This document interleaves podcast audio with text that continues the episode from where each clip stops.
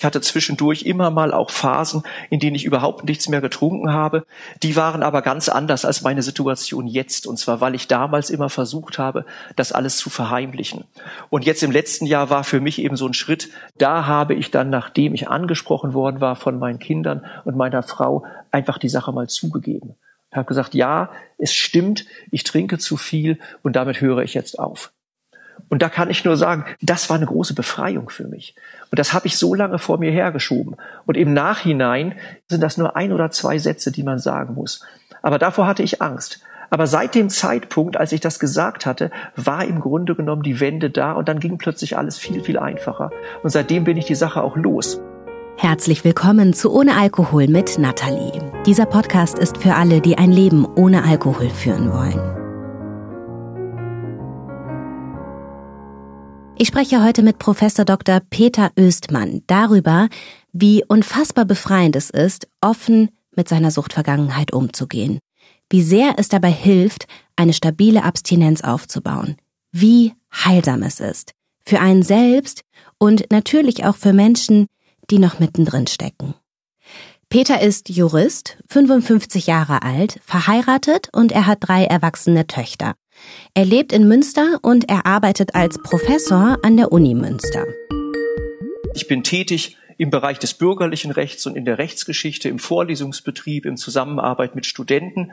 In der Forschung beschäftige ich mich mit Prozessrechtsgeschichte und der Geschichte der Gerichtsverfassung im Mittelalter und in der frühen Neuzeit. Ich arbeite dort mit ungedruckten Quellen in Archiven. Ich fahre also rum und werte dort Materialien aus. Und ansonsten bin ich hier eingebunden in so typische Universitätsstrukturen. Von meinem Status her bin ich Beamter, das jetzt auch schon seit langer Zeit. Ich habe hier einen Lehrstuhl mit einigen Doktoranden, mit einigen studentischen Mitarbeitern. Und insgesamt geht es mir hier wirklich beruflich und familiär in der Situation sehr gut.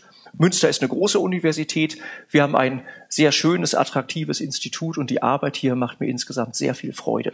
Was reizt dich denn an gerade dieser Fachrichtung? Was ist da spannend? Welche Fragen beschäftigen dich? Also mich hat eigentlich schon immer als Schüler, auch schon als Jugendlicher, haben mich immer schon Fragen der Geschichte interessiert. Das ist aber irgendwie so ein bisschen brotlose Kunst, deswegen verbindet man das häufig mit irgendwas Rationalem. Rechtswissenschaft ist eigentlich ein Fach, da geht es sehr stark um Strukturen, sehr stark um Argumentationsverhalten. Und diese beiden Sachen zu verbinden, reizt mich eigentlich schon. Mich interessiert, wie Menschen in vergangenen Epochen versucht haben, Interessen durchzusetzen. Und da gibt es eben Zeiten, die waren stark geprägt von privater Gewalt, da ging es um Selbsthilfe, da ging es um Fehde und solche Sachen. Auf der anderen Seite ging es immer auch um gütliche Streitbeilegungen und man kann im Laufe der Geschichte sehen, wie dann plötzlich die Staatsgewalt entsteht, wie der Staat versucht, Frieden zu stiften, private Gewalt zurückzuziehen. Und ich selber beschäftige mich häufig mit Prozessakten. Ich sehe also Streitigkeiten vor Gericht in verschiedenen Epochen und sehe dann das Argumentationsverhalten von Anwälten. Ich sehe typische Streitgegenstände. Und wenn das jetzt so ein bisschen abstrakt abstrakt klingt, kann ich vielleicht sagen, ich habe eine Dissertation geschrieben über Hexenprozesse, also über das Verfahren gegen Menschen, denen ein Bund mit dem Teufel und Zauberei vorgeworfen worden ist. Dann habe ich mich viel beschäftigt mit Rechtsvielfalt, mit dem Nebeneinander verschiedener Rechtsquellen in der frühen Neuzeit. Und das sind so Sachen, für die kann ich mich wirklich begeistern. Da habe ich viele Bücher geschrieben, Editionen veranstaltet und so weiter und bin auch in verschiedenen Fachgesellschaften dort und das macht mir persönlich sehr viel Spaß boah, ist das interessant mit den Hexenprozessen, weil es war ja schlussendlich auch nichts anderes als Frauenhass, ne? Der sich da eine gewisse Bahn gebrochen hat, oder? Sehe ich das falsch? Also Frauenhass ist jedenfalls seit dem späten 15. Jahrhundert häufig dabei gewesen bei der Verfolgung. Fairerweise muss man dazu sagen, dass ungefähr ein Viertel bis ein Drittel der hingerichteten Personen auch Männer gewesen sind. Es gab auch Hexenprozesse gegen Männer, mhm. aber im Wesentlichen ging es gegen Frauen. Das ist auch zum großen Teil sexualisiert aufgeladen. Da ging es ja um den Vorwurf von Geschlechtsverkehr mit dem Teufel. Das ist also schon so eine Form von Dogmatik gewesen. Ich selber habe mich aber beschäftigt mit Prozessen, die diese verfolgten Hexen gegen ihre eigenen Verfolger geführt haben. Die haben sich gewehrt gegen Folter, die haben sich gewehrt und haben gekämpft um bessere Haftbedingungen, die haben versucht, auf die Weise ihre Hinrichtungen herauszuzögern oder zu verhindern. Also ich habe sozusagen in dieser ganzen Epoche diese kleinen Lichtblicke mir rausgepickt. Und das war irgendwie ganz spannend, weil es schon Quellen gibt, in denen diese Menschen auch selber zu Wort kommen. Also die haben sich nicht einfach abschlachten lassen, die haben auch Widerstand geleistet dagegen. Und das fand ich persönlich sehr interessant. Boah, das ist ja Wahnsinn. Dann bist du in diesen Archiven und tauchst durch diese Prozessakten ein in diese dunkle, dunkle Epoche und sie entsteht dann vor deinen Augen praktisch, ne? Ja gut, und da kann ich nur sagen, für mich ist das wirklich was ganz Tolles. Man bekommt dann so eine Akte auf den Tisch, die ist 400 Jahre alt, die hat seit 380 Jahren oder was weiß ich vielleicht niemand mehr in der Hand gehabt und man schlägt die auf und sieht dann eben diese Berichte über diese Besagungen, dass Menschen unter der Folter dann Geständnisse ablegen, was die alles getan haben sollen. Dann werden andere Verdächtige verhaftet, die werden dann wiederum ihrerseits gefoltert und die sagen dann aber, es ist ungerecht, dass wir einfach hier gefoltert werden. Es gibt doch Schutzvorschriften, an die muss das Gericht sich wenigstens halten. Und es gab in Deutschland immer schon die Tradition eines Justizstaates, man konnte so etwas gerichtlich überprüfen lassen. Und je höher qualifiziert die Juristen in dieser Zeit gewesen sind, umso weniger haben die sich auf diese Sachen eigentlich eingelassen. Also das sind so Punkte, mit denen ich mich beschäftige und da habe ich verschiedene Standbeine. Aber auf jeden Fall freut mich das natürlich auch, wenn du spontan sowas interessant findest. Das biete ich auch an in Lehrveranstaltungen, also Studenten, die sich dafür interessieren, die können sich auch mit so etwas beschäftigen. Und ich habe dann parallel einen Verein gegründet und mache jedes Jahr mit Studenten eine Exkursion. Morgen fahre ich zum Beispiel mit einer Gruppe von Studenten fünf Tage nach Wien und da besichtigen wir dann das Haus, Hof und Staatsarchiv und sehen eben Akten von einem der obersten Gerichte der frühen Neuzeit, die es damals gab für das Heilige Römische Reich. Toll. Ist der Punkt Alkohol rechtsgeschichtlich auch interessant? Und wenn ja, inwiefern? Also rechtsgeschichtlich ist Alkohol vielleicht interessant aus einer Perspektive zum einen, weil es häufig Vorschriften gab über die Herstellung von Alkohol. Ich glaube, am berühmtesten ist ja dieses Reinheitsgebot für Bier, mhm. aber sowas gibt es natürlich in ganz unterschiedlichen Variationen. Und dann vor allem aus der Perspektive sogenannter Polizeiordnungen. Das sind so frühneuzeitliche Vorschriften, die das Zusammenleben von Menschen geregelt haben. Und da gab es eben teilweise auch so Regulierungen gegen Missbrauch, da gab es Preisvorschriften, wie teuer so etwas sein durfte. Also es gab in dem Sinne keine Suchtprävention. Denn das weißt du ja wahrscheinlich auch, in der Zeit vor 1800 gab es ja praktisch gar keine nicht alkoholischen Getränke.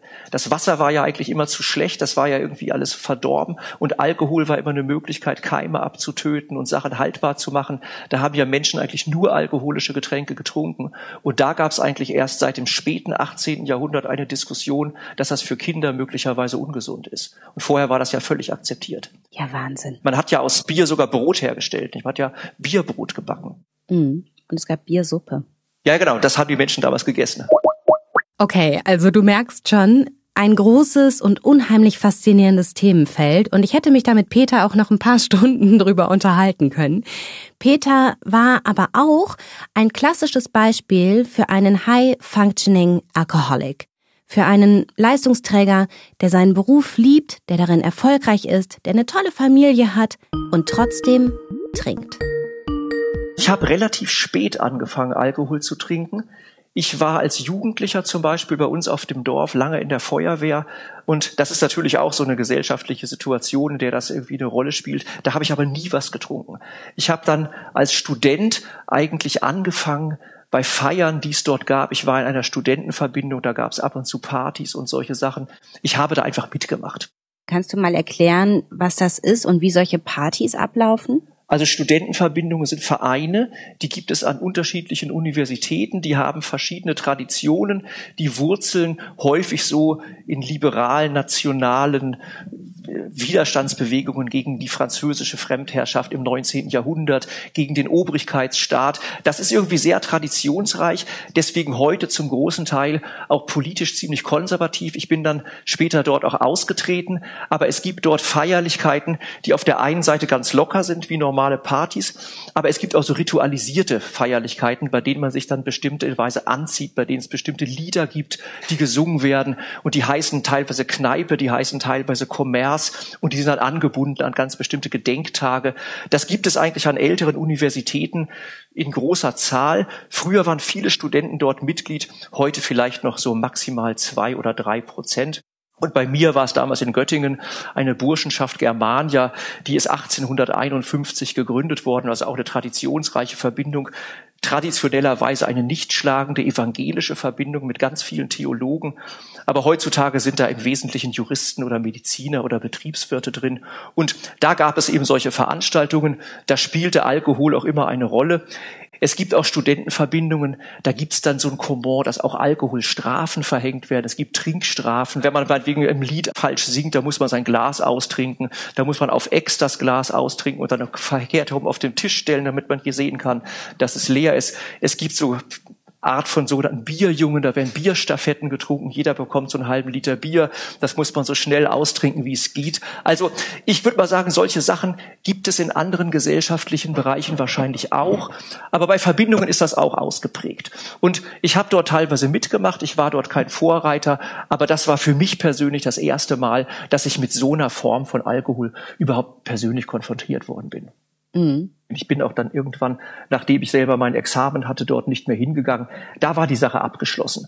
Dass sich die Sache zugespitzt hat bei mir persönlich, ist, glaube ich, erst nach meiner Habilitation gewesen, also eigentlich erst im Alter von 35 Jahren oder so. Und als ich dann meinen Lehrstuhl bekommen habe, dann habe ich doch im Nachhinein häufig gemerkt, dass ich nach anstrengenden Arbeitstagen irgendwie zur Belohnung oder irgendwie zur Entspannung einfach da gerne mal ein Bier getrunken habe. Da kam ich abends nach Hause, habe mich aufs Sofa gesetzt und habe ein Bier getrunken. Und ich glaube, diese Gewöhnung führt dann dazu, dass zur Entspannung dieses Bier irgendwann gar nicht mehr beiträgt, weil man einfach das als normal empfindet. Dann erhöht sich nach und nach diese Dosis. Und aus dem Bier, das man abends trinkt, werden dann zwei Bier, dann werden es irgendwann drei Bier dann hat irgendwann meine Frau gesagt, das ist ja eigentlich ein bisschen zu viel. Also da kam sozusagen schon so die Beobachterperspektive, dass das eigentlich nicht gut ist. Und dann habe ich auch wieder aufgehört. Aber es war so eine Wellenbewegung. Irgendwann ging es dann wieder los. Und in dem Maße, in dem ich zum Beispiel gemerkt habe, dass meine Frau das eigentlich auch nicht gut gefunden hat, bin ich dann irgendwann dazu übergegangen, dass ich heimlich getrunken habe. Also nicht mehr zu Hause aus dem Sofa in der Familie, sondern irgendwie auf der Rückfahrt von der Uni nach Hause oder so, dass es nach Möglichkeit keiner gemerkt hat. Das hat sich im Laufe der Zeit zugespitzt, im Laufe einer Zeit, in der ich zwischendurch auch Phasen hatte, in denen ich gar nicht getrunken habe. Aber es war eigentlich immer so, dass es abends anfing, typischerweise nach meiner Diensttätigkeit und auf diese Weise dann eigentlich immer das Privatleben beschädigt hat. Also es ist nicht so, dass ich jetzt in meiner Arbeit groß beeinträchtigt gewesen bin, jedenfalls die meiste Zeit über nicht, aber die Qualität meiner Abende hat darunter gelitten und das hat sich im Laufe der Zeit zugespitzt. Ich habe ja zwei verschiedene Formen, wie ich arbeiten kann. Ich kann sehr viel zu Hause arbeiten, weil ich keine festen Arbeitszeiten habe. Und ich kann auch sehr viel in der Universität arbeiten, weil ich hier mein eigenes Arbeitszimmer habe. Und an so einem typischen Tag, wenn ich lange in der Universität gewesen bin, dann bin ich abends irgendwann hier rausgegangen, was weiß ich, halb sieben vielleicht oder sieben oder sonst was. Und dann gab es aber Phasen, würde ich jetzt sagen, in der schlimmen Zeit, dann bin ich mit dem Fahrrad zur Tankstelle gefahren, habe mir da Alkohol gekauft und habe den auf der Fahrradfahrt nach Hause ausgetrunken. Das heißt, ich kam zu Hause an und hatte schon was getrunken. Und je nachdem, wie viel das war, hat das in irgendeiner Weise mein Verhalten dann auch beeinträchtigt es setzt ja so eine Gewöhnung ein. Also man kann sich ja verhältnismäßig normal dann auch benehmen, wenn man so getrunken hat. Aber jedenfalls irgendwann ist ein Maß überschritten gewesen, dass es dann meiner Familie aufgefallen ist. Dann gab es teilweise peinliche Nachfragen. Ich habe das dann oft auch nicht zugegeben. Und Alkohol macht ja auch müde. Deswegen fehlten mir irgendwann dann auch die Abende. Also Üblicherweise oder traditionell habe ich abends gerne noch was gelesen, Bücher, die ich rezensieren wollte. Aber dazu hatte ich dann oft nicht mehr die Kraft. Ich war zu müde.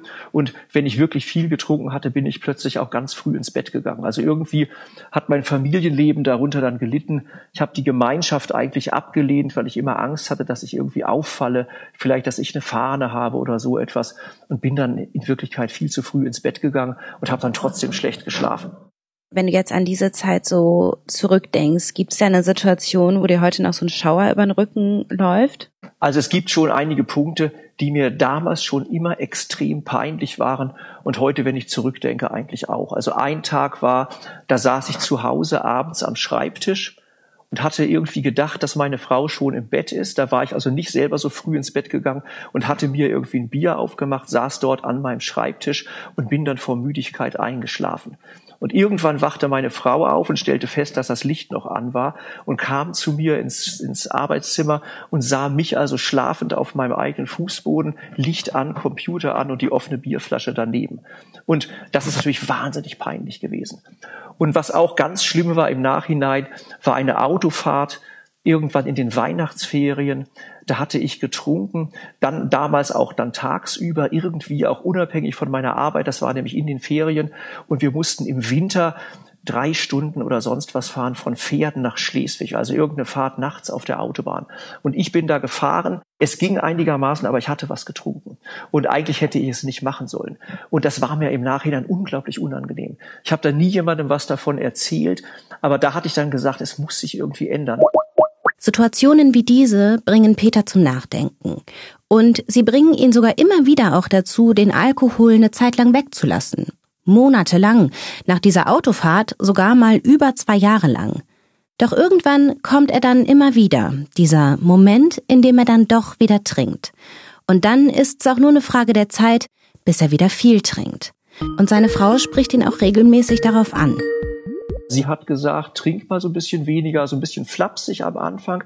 Und danach hat sie mir häufig so Tests gegeben, bei denen man durch Ankreuzen feststellen kann, ob man ein Alkoholproblem hat. Also meine Frau ist Ärztin, die ist Augenärztin und hat durch so Ärztezeitschriften natürlich immer Zugriff auf diese ganzen Fragebögen und so. Und das hat sie mir oft einfach gegeben und gesagt, ich bräuchte ja nicht unbedingt ihr die Antworten zu zeigen, aber für mich selber sollte ich das mal kontrollieren. Und ich habe diese Tests dann irgendwie ohne jetzt mit dem Stift anzukreuzen mir durchgelesen. Und da steht ja immer schon so dabei, wenn Sie mindestens ein oder zweimal Ja ankreuzen, sind Sie schon gefährdet. Das sind aber immer zehn Fragen. Und wenn man in so einer Situation ist, dann kann man von den zehn Fragen immer gleich fünf bejahen. Und deswegen wusste ich dann eigentlich schon, dass es diese Risikosituation war.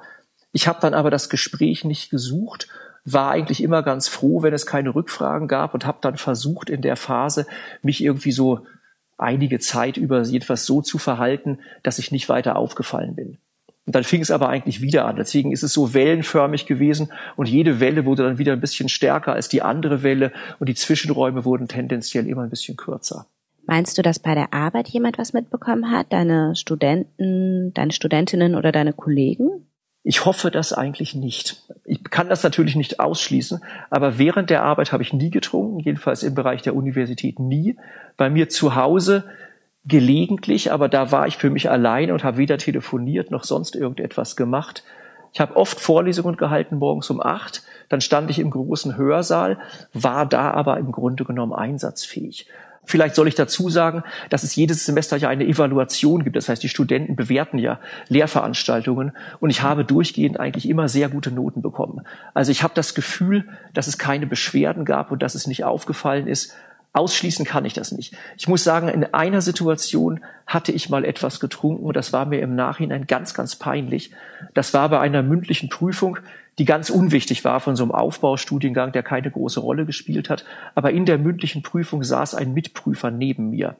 Und ich hatte dort etwas getrunken und hatte die ganze Zeit Angst, dass er eventuell merkt, dass ich Mundgeruch habe. Das weiß ich nicht, ob er das gemerkt hat, aber da hatte ich ein schlechtes Gefühl. Das ist lange her. Das war vielleicht 2007 oder 2008. Und das habe ich danach auch nie wieder gemacht.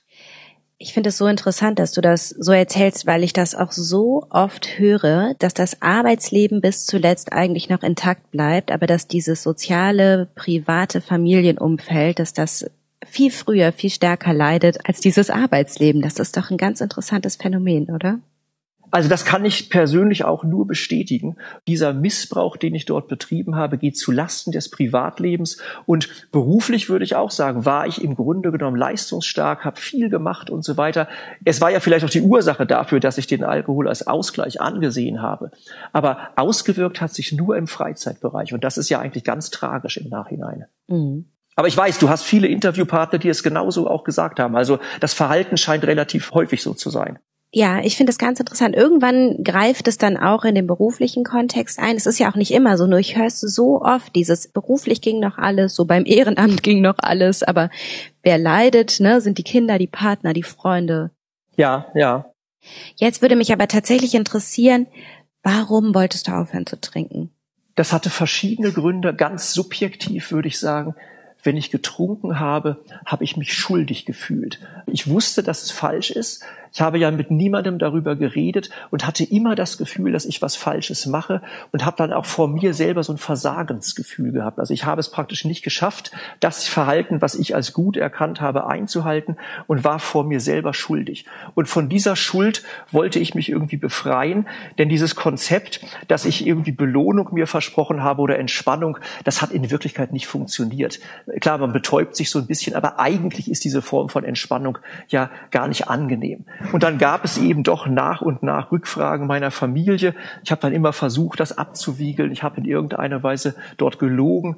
Das hat aber eigentlich mein schlechtes Gewissen nur noch verstärkt. Also ich hatte übrigens auch Angst, weil ich ja gesagt habe, ich habe mir manchmal Alkohol an Tankstellen gekauft und dann auf dem Fahrrad getrunken. Wenn mich da Leute gesehen hätten, die mich gekannt haben, das weiß ich natürlich nicht, ob das passiert ist, aber das wäre so eine Peinlichkeit gewesen. Und dieser Situation wollte ich mich eigentlich nicht aussetzen. Ich habe dann auch gemerkt, dass es körperliche Nebenwirkungen gab. Man kriegt relativ leicht Schweißausbrüche, wenn man was Scharfes isst und plötzlich sitzt man da am Tisch und der Schweiß läuft einem von der Stirn. Oder man wacht nachts auf und kann nicht vernünftig schlafen. Das sind ganz unangenehme Punkte. Und da habe ich einfach gemerkt, es muss aufhören. Und dazu noch irgendwas ganz Absurdes eigentlich. Ich habe dann angefangen, mich selber zu beobachten, weil ich dachte oder irgendwo mal gelesen habe, dass die Haut grobporig werden kann durch Alkohol. Man kriegt irgendwie schlechte Haut. Und da habe ich immer geguckt, wie sieht eigentlich meine Haut aus? Und da dachte ich so, das kann eigentlich nicht sein, dass ich mich selber so beobachte. Ich muss einfach aufhören. Und das waren so Überlegungen, die ich ganz für mich alleine angestellt habe. Ich wusste das irgendwie lange, aber es hat eine Weile gedauert, bis ich die Kraft hatte, den Schlussstrich zu ziehen. Es hat in Wirklichkeit Zeit viel zu lange gedauert. Zwischendurch gab es Phasen, da habe ich auch mal zwei Jahre gar nichts getrunken oder ganz wenig getrunken. Aber bis ich irgendwie gesagt habe, die einzige Lösung kann darin bestehen, dass ich ganz aufhöre und einfach dieses Kapitel abschließe, sind es insgesamt 15 Jahre gewesen. Und da war ich nicht jeden Tag besoffen oder so, aber trotzdem war das eine Problemphase. Und das war zu lang. Mhm. Wann hast du dann diesen Entschluss gefasst? Also die Situation, in der ich den Entschluss gefasst habe, war eigentlich bei mir in der Familie ein Punkt, an dem es wieder mal so eine Diskussion gegeben hat. Ein oder zwei Tage nach dem Geburtstag meiner Frau, also auch noch so eine ganz peinliche Situation. Und da habe ich dann, nachdem ich angesprochen worden war von meinen Kindern und meiner Frau, einfach die Sache mal zugegeben. Ich habe gesagt, ja, es stimmt, ich trinke zu viel und damit höre ich jetzt auf. Ah, und da kann ich nur sagen, das war eine große Befreiung für mich. Und das habe ich so lange vor mir hergeschoben. Und im Nachhinein sind das nur ein oder zwei Sätze, die man sagen muss. Aber davor hatte ich Angst. Aber seit dem Zeitpunkt, als ich das gesagt hatte, war im Grunde genommen die Wende da und dann ging plötzlich alles viel, viel einfacher. Und seitdem bin ich die Sache auch los. Und jetzt kann ich auch darüber reden, was ich vorher nie gemacht habe. Also es ist nicht einfach nur so, dass es jetzt eine Unterbrechung ist, dass ich sage, ich verändere mein Verhalten und irgendwann gucke ich mal, ob es wieder geht, sondern dann war irgendwie klar, ich werde jetzt etwas ändern. Ich habe mit mehreren Leuten darüber gesprochen und insbesondere eben auch mit meiner Familie. Und damit ist das Problem zur Hälfte schon erledigt, weil es ja die Möglichkeit gibt, mit jemandem sich darüber zu unterhalten. Ja. Und das war für mich persönlich im Rückblick die Befreiung. Ja, ich kann das so gut verstehen. Das verändert alles. Ich sage auch ganz oft, das schließt so eine große Hintertür im Kopf wenn man es vor Menschen, denen man vertrauen kann und also ganz am Anfang einfach ausspricht. es einfach ausspricht. Ja klar, also das Hauptproblem ist ja nicht jetzt nur der Missbrauch von Alkohol, sondern das Verheimlichen auch. Und dieses Verheimlichen führt ja dazu, dass man vor sich selber eigentlich verlogen lebt. Und wenn man das durchbricht, dann ist sozusagen die Hälfte schon gewonnen. Das ist meine persönliche Erfahrung jedenfalls. Wie haben denn deine Kinder und deine Frau reagiert? Also erstmal fanden sie es gut, dass ich es zugegeben habe. Dann haben die gesagt, ich müsste das einem Arzt mitteilen. Daraufhin bin ich einen Tag später zum Arzt gegangen, weil meine Familie ein gewisses Misstrauen hatte, ist am Anfang bei solchen Besuchen immer eine meiner Töchter mitgekommen, damit die auch hinterher wussten, dass ich auch die Wahrheit erzähle. Das war natürlich nicht besonders angenehm, aber im Grunde genommen war das auch für mich eine positive Erfahrung. Ich bin zu meinem Hausarzt gegangen, und der hat mir auch überhaupt keine Vorwürfe gemacht. Der hat einfach sich die Sache angehört und ganz, ganz professionell darauf reagiert. Und ich hatte eigentlich gedacht, in so einer Situation, in der ich mich da befand, mit so einem Selbstzweifel und in so einer Schwächephase, dass ich jetzt erstmal für eine ganz lange Zeit krankgeschrieben werde. Und da meinte der, genau das machen wir nicht. Denn es geht ja darum, den Alltag zu meistern. Und das geht ja nur, wenn man nicht aufhört zu arbeiten. Also war von Anfang an klar, ich muss den Alltag fortsetzen und darf jetzt nicht einfach sagen, ich höre mal auf und nehme mir eine Auszeit. Und das war im Nachhinein auch genau richtig, denn man kann den Alltag auch fortsetzen, ohne dass man sich irgendwie wochenlang hängen lässt. Und dann habe ich so ein bisschen rumgehört. Er hat mir dann eine sehr gute Oberärztin für Psychiatrie vermittelt in so einer Klinik, die es hier gibt. Bei der war ich ab und zu zu Gesprächen. Da ist auch manchmal eine Tochter von mir mitgekommen. Meine Frau ist auch einmal mitgekommen.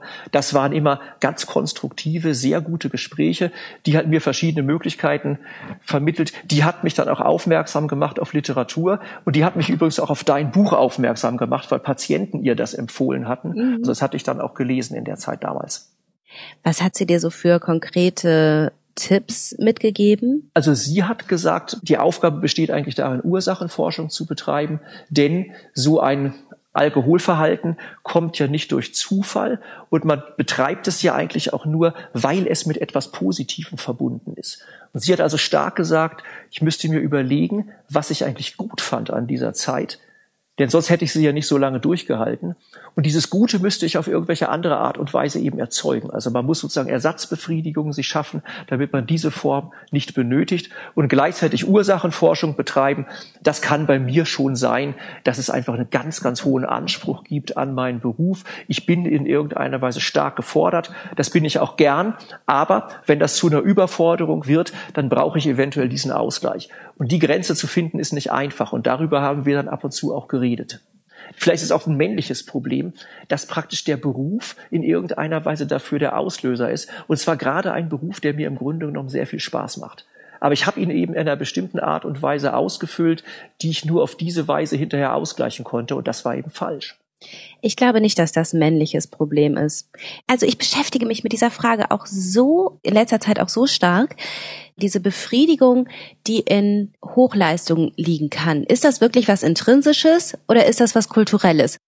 Wir leben ja nun mal auch in einer Kultur, in der Arbeit einen wahnsinnig hohen Stellenwert genießt. Ja gut, man definiert sich über seinen Titel, über seinen Beruf, über seine Kollegen, das stimmt schon, klar. Genau. Ja. Man kann sich wahnsinnig viel Anerkennung über Arbeit holen. Anerkennung ist ein Grundbedürfnis. Und in einer Kultur, in der man sich so viel Anerkennung darüber holen kann, ist die Gefahr vielleicht auch groß, das so überzustrapazieren. Vielleicht treffen da auch verschiedene Faktoren aufeinander. Das kann schon sein. Die intrinsische Motivation ist bei mir natürlich trotzdem sehr hoch, weil ich mir die Gegenstände meiner Arbeit zum großen Teil selber aussuchen kann. Also ich glaube schon, dass von meinen Arbeitsinhalten ich sehr häufig etwas mache, was mir wirklich gefällt, dass ich wahrscheinlich weniger Zwängen unterliege als andere und gleichzeitig das, was ich inhaltlich mache, besonders wenig Menschen interessiert, denn jeder von meinen Kollegen macht was anderes. Also die Anerkennung, die ich bekomme, bekomme ich im Grunde genommen wenig für meine Inhalte, sondern viel für irgendwelche anderen Punkte. Und ob mir die so viel bedeutet hat, Weiß ich ehrlich gesagt nicht. Ich glaube, bei mir ist es so eine Form von Pflichtbewusstsein gewesen. Also ich fühle mich sozusagen schon verpflichtet, irgendwie etwas zu leisten. Ich fühle mich auch gut, wenn ich diese Leistung erbringe. Aber die Grenze, wo es zu viel wird, wo ich aus Gutmütigkeit oder Pflichtbewusstsein zu viele Aufträge annehme und die hinterher nicht mehr vernünftig abarbeite, die habe ich irgendwie lange nicht richtig gesehen. Aber du hast recht, Anerkennung ist auch ein Punkt. Es ist deswegen auch das Alkoholproblem nicht unbedingt ein Unterschichtproblem. Denn wenn es um Leistung geht und um Anerkennung, dann geht es natürlich um Menschen, die mitten im Leben stehen. Es können natürlich viele Wege in die berufliche Erschöpfung führen. Überforderung, Unterforderung, ausgebeutet werden, sich ausbeuten lassen, sich selbst ausbeuten, der Hass zum Beruf, aber eben auch die Liebe zum Beruf, die Hingabe, das Wissen, dass es ein unheimliches Privileg ist, ihn ausüben zu dürfen, die Arbeit verrichten zu können, die einen interessiert. Aber Arbeit bleibt Arbeit. Und jede Arbeit hat Seiten, die man nicht mag, die aber halt dazugehören. Und wenn man da keine Grenzen zieht, aus Pflichtbewusstsein, aus Gutmütigkeit, aus Dankbarkeit diesem Privileg gegenüber, dann wird's gefährlich. Wie findest du denn da heute deine Grenze und wie schaffst du Ausgleich? Was hat sich da im letzten Jahr bewegt? Also zunächst muss ich sagen, dass sich an meiner Arbeit selber in Wirklichkeit nichts geändert hat. Ich habe nicht weniger Arbeit als vorher. Und ich bin einfach bereit, jetzt anzuerkennen, dass ich nicht in der Lage bin, alles gleichzeitig zu schaffen. Und das ist im Grunde genommen bloß eine Einstellungsfrage. Also, dass ich einfach weiß, ich bin in irgendeiner Weise beschränkt. Manche Sachen schaffe ich eben nicht. Ich schaffe auch nicht alles gleich gut. Ich schaffe es auch nicht, sämtliche Fristen einzuhalten. Und wenn ich für mich selber akzeptieren kann, dass es diese Begrenzungen gibt, dann sinkt jedenfalls in dem Punkt schon der Druck. Für mich selber habe ich den Ausdauersport als Ausgleich entdeckt. Damit hatte ich vor einigen Jahren schon mal angefangen. Das mache ich jetzt insgesamt viel intensiver. Und da habe ich sozusagen ganz privat, ganz für mich auch meine Erfolge. Ich laufe gern Marathon und solche Sachen. Da kann ich geistig abschalten. Und das schafft mir jetzt auch so ein bisschen Distanz zu meiner Arbeit eigentlich. Mhm. Voll gut. Was hat sich denn verändert innerlich in diesen letzten 13 Monaten bei dir? Ich bin einfach viel freier, weil ich irgendwie das Gefühl habe, die Arbeit ist ja nicht der Hauptinhalt meines Lebens. Ich arbeite nicht weniger als vorher, aber ich lasse mich davon nicht so erdrücken. Und da glaube ich, habe ich eine gewisse Distanz dazu erreicht und das gibt mir einen Teil meiner Freiheit zurück. Also, dass ich irgendwie viel bewusster an Wochenenden mal nichts mache. Dass ich viel bewusster sage an den Abenden. Da war ich vorher sowieso teilweise angetrunken und bin früh ins Bett gegangen oder habe irgendwas gemacht. An den Abenden kann ich auch mal etwas anderes machen. Und das, das relativiert so ein bisschen das Gewicht des Berufes für mich. Es gibt mir auch qualitativ mehr Zeit mit meiner Familie und ich fühle mich einfach dort nicht mehr so unter Druck. Also Zwang ist ja auch, also Stress ist ja so ein psychisches Problem, wenn man denkt, man hat zu viel Aufträge Aufträge in zu wenig Zeit. Und dieses Gefühl habe ich nicht mehr so häufig. Deswegen fühle ich mich eigentlich freier, obwohl wahrscheinlich mein, meine Arbeit insgesamt sich kaum geändert hat. Aber das ist eine Form von Befreiung gewesen. Im Nachhinein ist es vielleicht auch so, dass der Alkohol mich geschwächt hat, dass ich vielleicht natürlich leistungsfähig war, aber dass der Aufwand, etwas zu leisten, viel höher gewesen ist, weil ich objektiv schwächer gewesen war. Das kann jedenfalls sehr gut sein. Ja, das ist total schön, wie du das gesagt hast. Und ich glaube, beides spielt mit rein. Zum einen hast du natürlich wahnsinnig viel Energie wieder, die natürlich in Regeneration geflossen ist, aber auch in dieses ganze sich schuldig fühlen, verheimlichen, organisieren und so weiter. Und zum anderen glaube ich eben wirklich auch, das ist genau das, was in der Abstinenz ja dann so oft passiert, dass das Leben eben wieder in Balance gerät. Und wenn du wieder Freizeit hast, ja, dann ist es eben viel ausbalancierter. Dann funktioniert plötzlich alles besser, weil diese Schieflage sich langsam wieder einrenkt. Das glaube ich ehrlich gesagt auch. Und wenn ich insgesamt ausgeglichener und frischer bin, dann kann es sein, dass ich meinetwegen, wenn ich Examensklausuren korrigiere, jetzt für eine Klausur viel weniger Zeit benötige als vor zwei oder drei Jahren, wo ich das auch geschafft habe. Aber der Aufwand war einfach insgesamt höher, weil mir der Ausgleich dazu gefehlt hat. Ja. Also deswegen glaube ich irgendwie, dass durch diese Umstrukturierung des Tagesablaufs man unterm Strich Lebensqualität gewinnt und gleichzeitig mehr Freizeit hat, obwohl man die Leistungsfähigkeit behält. Ja. Also deswegen muss ich sagen, der Gewinn für mich ist spürbar deswegen. Oh, das ist so toll. Ich habe das übrigens auch manchmal, dass ich mir dann denke, oh mein Gott, ich habe so viel zu tun, Montag, ich habe so viel zu tun, Montag arbeite ich vielleicht den Sonntag jetzt auch, oh, dann hätte ich Montag nicht so viel zu tun und dass ich mir dann ganz oft denke, nein, du weißt, wie wichtig das ist. Sonntag ist jetzt für deine Familie und schlafen und joggen und ich weiß nicht was. Und dass ich dann ganz oft Montag nach so einem ganz freien Offline-Tag mich da hinsetze und ich zack, zack, zack, zack, zack. Ich hake die Punkte nur so ab und denke mir, boah, ist das heftig, wie schnell das dann geht, weil ich erholt bin fasziniert mich immer wieder. Ich habe mal beim Deutschen Hochschulverband ein Seminar besucht zum Zeit- und Selbstmanagement und da sagte so eine Psychologin, man solle Sport als Arbeitszeit ansehen. Mhm. Denn durch die körperliche Anstrengung gewinnt man geistig so viel dazu, dass man hinterher in diesen sieben Stunden mehr schafft als vorher in acht Stunden. Und ich glaube, da ist was dran. Ja. Das finde ich jedenfalls auch so. Also die Leistungsfähigkeit ist größer, wenn man die Arbeitsphasen trennt von Freizeitphasen und sich dafür dann vernünftig konzentriert. Und diese vernünftige Konzentration, die hat mir eben vorher gefehlt. Also dieses Gefühl, dass man 13 Stunden rumhängt, aber nur mit 70 Prozent der Kraft und sich selber schwächt durch Alkohol, durch zu wenig Schlafen oder sonst irgendwie etwas, das bringt einfach nichts. Ja. Wie hat sich denn die Beziehung zu deiner Familie verändert? Also auf jeden Fall haben die mir das hoch angerechnet, dass ich darüber angefangen habe zu reden. Die sind ja mitgekommen, einmal zu meinem Hausarzt, dann zweimal auch zu der Psychiaterin. Wir haben dann nicht so große Grundsatzgespräche hinterher geführt. Das Thema war in irgendeiner Weise geklärt und es war ja auch das Problem weg. Unter dem Strich habe ich dadurch Anerkennung bekommen. Also ganz nett, meine Töchter, ich habe drei Töchter, die sind alle schon jetzt erwachsen, aber die schreiben dann zum, zum Geburtstag immer so ganz nette Briefe und ganz nette Postkarten und so. Und da kamen schon sehr, sehr nette Rückmeldungen. Also unter dem Strich, glaube ich, ist das Familienleben jetzt viel freier. Ich brauche ja auch keine Angst mehr zu haben, dass ich erwischt werde und solche Sachen. Also das hat die Vertrauensbasis untereinander ganz stark erhöht. Und das lag natürlich an mir, dass vorher die Vertrauensbasis auch so beeinträchtigt war. Also viel lockerer können wir miteinander umgehen. Und das hat mich ehrlicherweise auch stark befreit. Ich habe das dann nicht jedem Verwandten erzählt. Das muss man ja auch nicht in jeder Situation jedem sagen. Aber in meiner Familie ist die Sache geklärt. Das heißt zum Beispiel auch, wenn wir Besuch haben oder wenn wir selber mal irgendwas machen, dann wird teilweise auch jetzt keine Flasche Wein auf den Tisch gestellt, sondern irgendwas anderes. Ich habe da so ein bisschen rumprobiert. Es gibt auch hochwertige Säfte und so. Bei der Gelegenheit kann man ja mal sagen, Alkohol kostet ja auch Geld. Und wenn man das Geld jetzt ausgibt für irgendwas anderes, kann man auch gute andere Getränke trinken und so. Also das haben wir so im Alltag wirklich sehr gut hinbekommen. Schön, das freut mich echt riesig.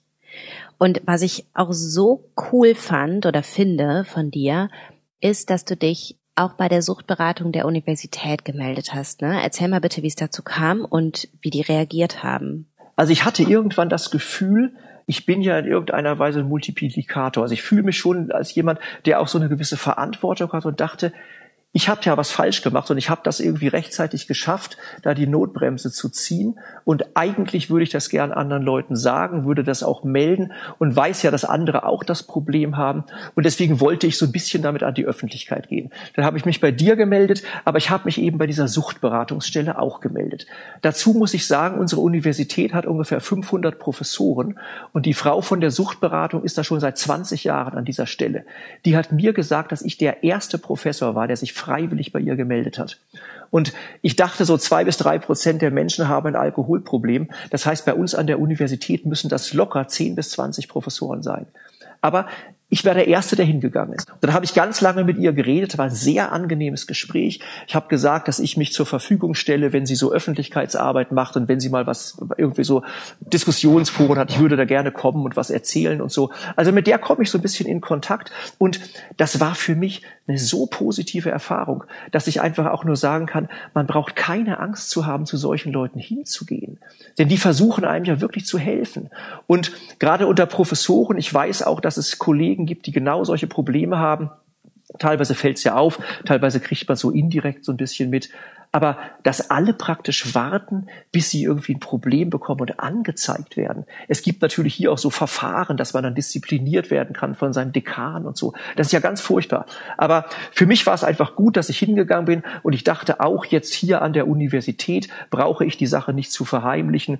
Die Stelle, die dafür zuständig ist, die weiß das. Und wenn die mal irgendwie sagt, sie möchte hier irgendwie eine Werbeaktion machen, ich habe gesagt, sie kann da auf mich zurückgreifen und dann stehe ich dafür zur Verfügung. Und ich finde, das ist so ein bisschen, da bin ich ja Jurist, auch so eine Form von Wiedergutmachung. Also ich habe ja Schuld auf mich geladen, so empfinde ich das jedenfalls. Und auf die Weise kann ich irgendwie das so ein bisschen dadurch ausgleichen, dass ich einfach das anderen Menschen sage.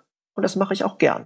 Boah, ich finde das so toll. Ich sitze hier mit so einem Honigkuchenpferdgrinsen. Ich finde das so Klasse. Ich wollte sagen, ich hatte ja gesagt, ich war ja manchmal bei dieser Psychiaterin und der habe ich dann auch gesagt, ich habe mich jetzt da irgendwie gemeldet und habe mich da zur Verfügung gestellt und habe gesagt, jetzt fühle ich mich geheilt. Und dann meinte die auch, ja, jetzt sind sie geheilt. Und deswegen glaube ich jetzt einfach für mich selber, weil ich in der Lage bin, darüber zu reden, ist das Problem nicht mehr da. Also wenn man es einfach unterbricht und in sich so hineinfrisst, ist die Gefahr ja noch vorhanden.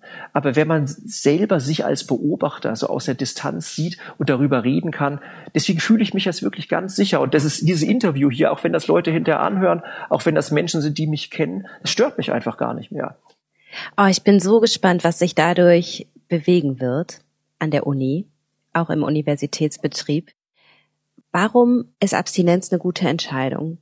Weil man sich viele Probleme, die sich im Laufe von vielen Jahren aufbauen, ohne dass man es merkt, auf die Weise von vornherein vermeidet.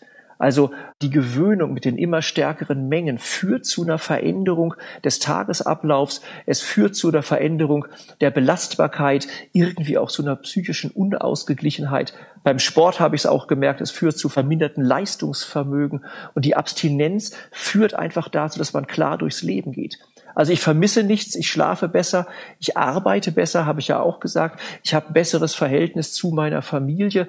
Also in Wirklichkeit habe ich in vielfacher Hinsicht Gewinn und hätte es in Wirklichkeit viel früher anfangen müssen, aber man muss erstmal auf ein bestimmtes Niveau sinken, bevor sozusagen diese Einsichtsfähigkeit kommt. Und das habe ich jetzt erreicht, aber das kann ich nur jedem empfehlen. Je früher man die Notbremse zieht, umso besser ist das tatsächlich. Und deswegen mache ich auch freiwillig mit, denn es gibt eine große Zahl von Menschen, die das betrifft. Und für die habe ich das Gefühl, wenn die so Leute sehen wie ich, der ganz normal irgendwo im Leben steht, dem das auch passiert ist, der aber die Sache auch wieder in den Griff bekommen kann, dann soll das in Wirklichkeit, und darum mache ich das eigentlich, Leute motivieren, dass sie auch diese Chance einfach ergreifen. Also man kommt da raus und das war ja die Frage, die du gerade nicht gestellt hast. Man kommt eben da raus, wenn man bereit ist, darüber zu reden. Und das ist der erste wichtige Schritt, dass man nicht sich selber was vorlügt, dass man anderen Menschen nichts vorlügt und dann ist man frei. Mega. Ich danke dir ganz, ganz, ganz, ganz herzlich fürs Gespräch und ja, ich gratuliere dir zu deinem neuen Leben. Ja, ich muss nur sagen, ich freue mich tatsächlich über deinen Kanal. Also ich bekomme ja immer diese ganzen Rundmails, ich sehe mir diese Filme an, ich höre mir die Podcasts an und das ist für mich eine große Motivation. Und da habe ich auch so gedacht, wenn ich mir was anhören will von anderen Leuten, dann gehört eigentlich zu der Gegenseitigkeit dazu, dass ich auch bereit bin, über mich zu reden. Denn wenn andere das machen, warum soll ich so nur der Nutznießer sein? Also deswegen freue ich mich auch tatsächlich, dass ich hier auch das Gespräch führen durfte. Ganz herzlichen Dank.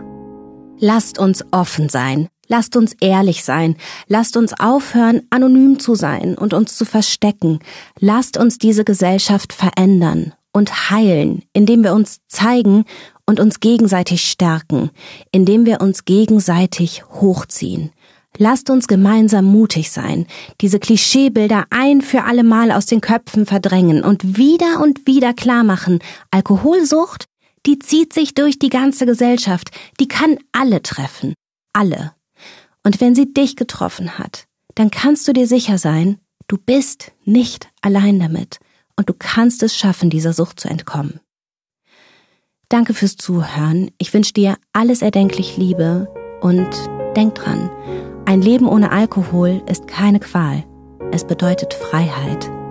Alles Liebe, deine Nathalie.